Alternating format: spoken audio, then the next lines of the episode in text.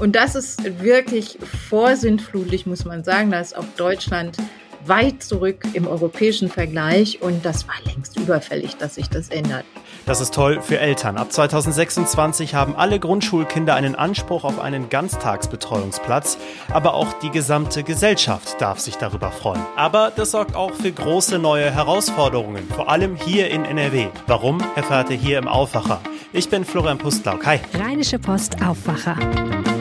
News aus NRW und dem Rest der Welt. Außerdem sprechen wir darüber, wie Städte künftig weitere Flutkatastrophen abwenden sollen, und zwar als sogenannte Schwammstadt. Ja, ihr habt richtig gehört. Schwamm. Mehr dazu gleich. Und wir freuen uns natürlich über euer Feedback zu den Themen und zum Podcast an sich. Gerne immer schreiben an aufwacher.rp-online.de. Es ist eine erstmal gute Nachricht für Eltern mit kleinen Kindern, aber auch für alle anderen Menschen. Der Bundestag hat gestern einem Kompromiss zum Rechtsanspruch auf Ganztagsbetreuung in der Grundschule zugestimmt. Was das jetzt genau bedeutet, das ordne ich zusammen mit Kirsten Bialdiga ein, NRW-Chefkorrespondentin. Hi Kirsten. Hallo. Kommen wir erstmal zum ja, trockenen Teil, den konkreten Inhalten. Was bedeutet diese Entscheidung des Bundestags jetzt genau? Also zum einen entschieden wurde ein Projekt, was schon lange ein Projekt der Großen Koalition ist und auf Franziska Giffey, die SPD-Ex-Familienministerin, zurückgeht, nämlich, dass jedes Kind in der Grundschule einen Rechtsanspruch auf einen Grundschul-Ganztagsbetreuungsplatz haben soll. Also das ist freiwillig, das muss man immer dazu sagen. Jede Familie soll aber den Anspruch darauf haben, das ist bisher nicht so und führt dazu, dass viele Familien eben bei Betreuungsplätzen in der Grundschule leer ausgehen. Jetzt hat es da ja lange Diskussionen auf Länderebene gegeben und ich habe ja gerade eben schon gesagt, es ist ein Kompromiss. Diese Entscheidung heißt, es ist jetzt nicht irgendwie ab dem neuen Schuljahr oder so, äh, so, dass die Ganztagsbetreuung dann kommt, sondern es dauert noch ein bisschen. Das ist richtig. Also das lässt sich natürlich auch nicht von heute auf morgen machen. Ähm, da braucht es ein bisschen Vorlaufzeit und 2026, 27 ist jetzt das Schuljahr, da soll es losgehen und zwar mit den Kindern, die dann eingeschult werden. Also die haben dann diesen Anspruch mhm. und ähm, ja, also um mal eine Vorstellung sich zu machen, ähm, wir brauchen in, allein in Nordrhein-Westfalen braucht es dann rund 260.000 neue Betreuungsplätze. Also es sind bisher ungefähr 50 Prozent der Kinder haben hier einen Platz. Der Bedarf wird auf 80 Prozent geschätzt von der Landesregierung. Da zeigt sich schon, es klafft eine Lücke von 30 Prozentpunkten. Und die muss jetzt gefüllt werden. Und äh, dafür braucht es auch sehr viel Geld. Hm, wie das realisiert werden kann, dazu kommen wir gleich nochmal. Aber erstmal, ja, die wichtige Frage. Was haben denn Menschen davon, die keine Kinder haben oder zum Beispiel Kinder haben, die ab 2026 nicht mehr in die Grundschule gehen. Die Entscheidung darf die nämlich trotzdem freuen. Ja, vielleicht fangen wir erstmal mit denen an, die was davon haben. Also jeder, der äh, Kinder hat in, in Deutschland und äh, berufstätig ist, wenn beide Elternteile berufstätig sind, weiß, glaube ich, wovon hier die Rede ist. Also in der Kita ist noch alles gut. Äh, da gibt es diesen Rechtsanspruch schon seit längerem. Also im Grunde ähm, wirklich Verhältnisse, wie berufstätige Eltern sie auch brauchen. Dann kommt das Kind in die erste Klasse, ins erste Schuljahr und vielen Eltern, jungen Eltern ist dann gar nicht klar, dass es so nicht weitergeht. Einmal, weil der Anspruch eben nicht mehr besteht und weil sie dann erstmal in die große Verlosung gehen. Und für die meisten Eltern bedeutet das, sie zittern tatsächlich darum, ob sie da ausgelost werden. Manchmal muss man Bescheinigungen von Arbeitgebern beibringen, um zu beweisen, dass man einen Platz nötig hat. Hm. Also da gibt es eine wirklich komplexe Gemengelage, die ähm, diese Eltern betrifft. Das ist ja auch, das sind auf der anderen Seite ja auch nicht wenige. Und äh, am Ende, wer leer ausgeht, ich habe einige in meinem Bekanntenkreis, die leer ausgegangen sind, muss beruflich sich einschränken. Dann steht man wirklich auf dem Schlauch. Also dann steht man da, man hat eine gute Ausbildung und dann kann man diesen Beruf nicht mehr ausüben. Und meistens ist es dann doch die Frau, die zurücksteckt. und äh, in eine, ja, entweder erstmal gar nicht arbeitet, denn das bedeutet ja Grundschule, erstes Schuljahr. Die Kinder sind an manchen Tagen schon um halb zwölf wieder zu Hause. Die stehen vor der Tür. Da kann überhaupt keine vernünftige Arbeit, keine vernünftige feste Tätigkeit ausgeübt werden. So. Und ähm, wenn ich dann aber erst einmal drei oder vier Jahre aus dem Beruf raus bin, dann habe ich schon ganz gravierende Nachteile. Dann äh, kann ich nicht mehr da anknüpfen, wo ich einmal aufgehört habe. Und das ist äh, wirklich vorsintflutlich, muss man sagen. Da ist auch Deutschland weit zurück äh, im europäischen Vergleich und das war längst überfällig, dass sich das ändert. So, das ist das eine. Wer, was haben die anderen Leute davon? Ja, jede Menge. Also erstmal ist es eine unglaubliche, reden wir mal von der, von der ökonomischen Perspektive, eine unglaubliche Ressourcenverschwendung für viel Geld, Millionen von Frauen teuer auszubilden. Diese Arbeitskräfte gehen dem Arbeitsmarkt verloren. Diese Arbeitskräfte äh, zahlen keine Steuern und ähm, viele von, von denen fassen ja auch nie wieder richtig Fuß, wie schon gesagt, so dass am Ende auch Altersarmut droht. Das äh, bedeutet dann wieder, das Gemeinwesen muss für diese Frauen unter Umständen am Ende des Lebens aufkommen.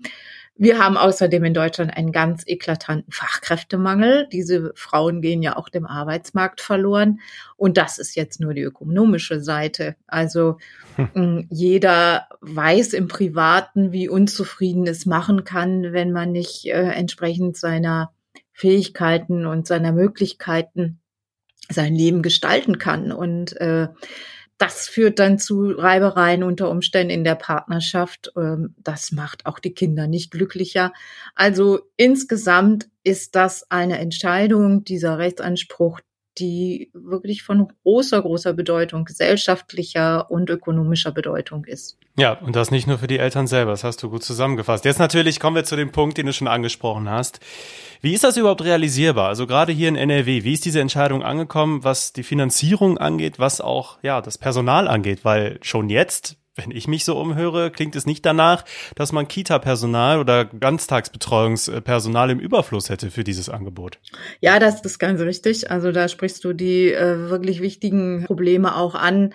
Hm, es ist, es wäre jetzt naiv zu glauben, dass mit dieser, mit diesem Rechtsanspruch dann alles gut wird. Also zum einen, wie du sagst, es gibt heute schon zu wenig Personal. Ich selber habe es erlebt, dass in der OGS völlig unqualifizierte Kräfte zum Einsatz kommen, die in keiner Weise Vorbildung haben im Umgang mit Kindern. Schon heute ist das so. Hm. Das soll nicht sein, aber es ist eben teilweise unumgänglich, weil keine Kräfte auf dem Markt verfügbar sind. Das ist das eine. Das andere ist, es gibt auch keine verbindlichen Standards oder so gut wie keine Qualitätsstandards, was denn eigentlich in solch einem offenen Ganztag angeboten werden muss, wie die Hausaufgabenhilfe sein muss, wie eng die Hausaufgabenhelfer mit den Lehrern zusammenarbeiten oder ob die alles ganz anders erklären am Nachmittag.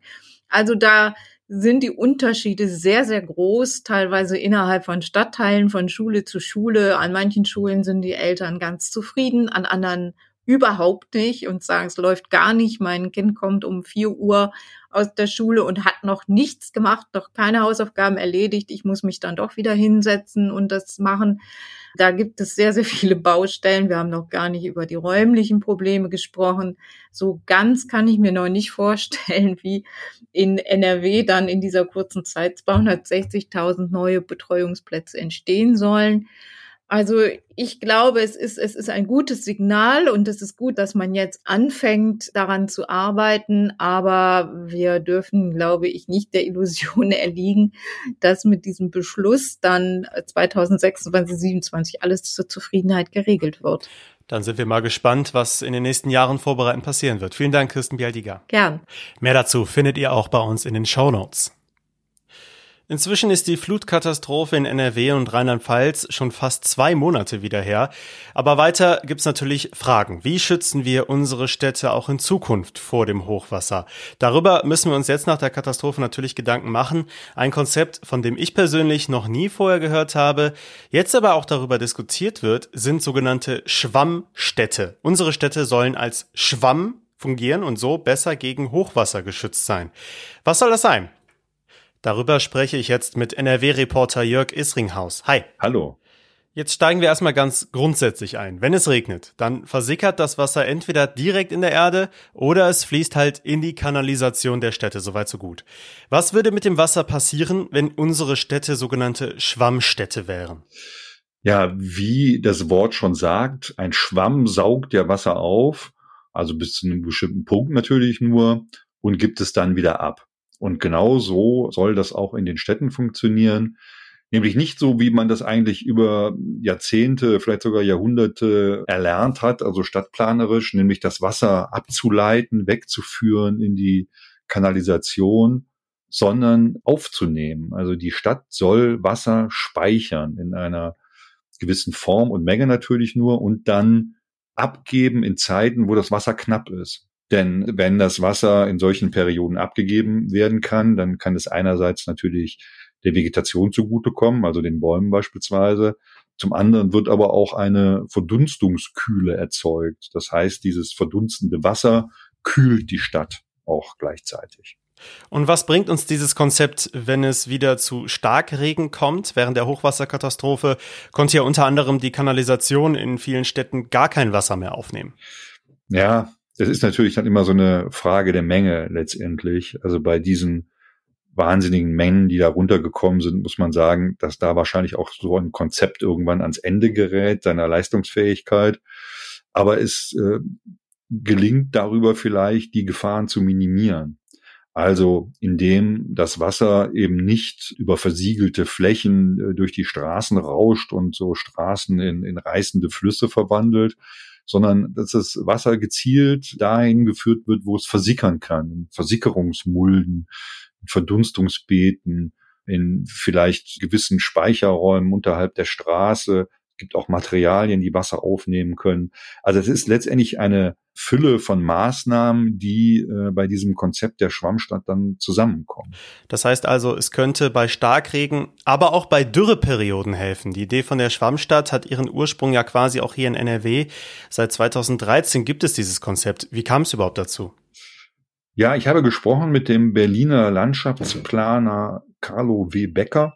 Der hat dieses Bild oder Konzept der Schwammstadt entwickelt für den Wettbewerb Metropole Ruhr und dann entsprechend für die Metropolregion. Und äh, er hat sich auch, er und äh, er arbeitet da in einem Architekten- oder Landschaftsplanerbüro in Berlin, hat sich diesen Begriff Schwammstadt auch schützen lassen, also diese Marke Schwammstadt. Gut, das ist jetzt wahrscheinlich eher eine rhetorische Frage, aber wie leicht lassen sich unsere Städte denn zu solchen Schwammstädten umbauen? Ja, das ist sehr, sehr schwierig, äh, natürlich so Bestandsbauten umzurüsten oder ganze Städte jetzt auf dieses neue Konzept umzubauen. Das geht nur in, in kleinen Schritten letztendlich. Man muss sich mal so überlegen, das hat mir auch der Herr Becker erzählt, dass etwa nur ein Prozent der Städte pro Jahr neu gebaut wird. Also bis man so eine Stadt großflächig umgebaut hätte, würde das viele, viele Jahre dauern. Deshalb muss man ansetzen, sage ich mal, in kleinen Bereichen, wo es geht, zum Beispiel bei der Dachbegrünung. Damit kann man ja auch zum Beispiel Wasser speichern. Dann vielleicht beim Verkehr, also indem man Stellplätze umgestaltet in äh, Versickerungsmulden oder Verdunstungsbeete. Das macht beispielsweise die Stadt Paris, dass sie in bestimmten Straßen Stellplätze äh, dafür äh, umgewidmet hat. Das ist natürlich alles sehr unbequem, oft auch, äh, sag ich mal, so dann für die Autofahrer, aber auf lange Sicht äh, möglicherweise ein wichtiger Weg, um unsere Städte vor Zerstörung durch solche Regenmengen zu schützen. Okay, du hast schon Paris genannt. Gibt es denn auch in NRW Städte, die erste Schwammstadtmaßnahmen umsetzen? Ja, hier und da gibt's das wohl. Da arbeiten jetzt viele Kommunen daran, an diesen, an diesen Konzepten, wie man das umsetzen kann. In Essen beispielsweise probiert man solche sogenannte Baumregolen aus.